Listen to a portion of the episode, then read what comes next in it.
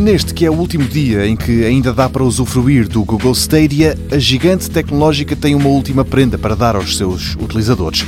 O Stadia é mais um daqueles projetos da Google que falhou, é, ou melhor, era uma espécie de Netflix que podia ser acedido tanto dos computadores como das TVs ou dos telemóveis, mas mais vocacionado para os jogos, nunca se tornou popular e por isso, ao fim de alguns anos, vai fechar.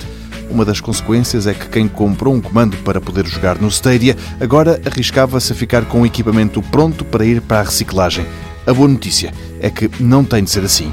A Google acaba de disponibilizar uma ferramenta que desbloqueia o comando, tornando-o compatível com todos os computadores e telemóveis, mas também com as consolas de videojogos, desde que tenham Bluetooth LE. Dito de outra forma, como presente de despedida, a Google deixa que o comando do Stadia passe a ser compatível com as mais recentes Xbox e PlayStation.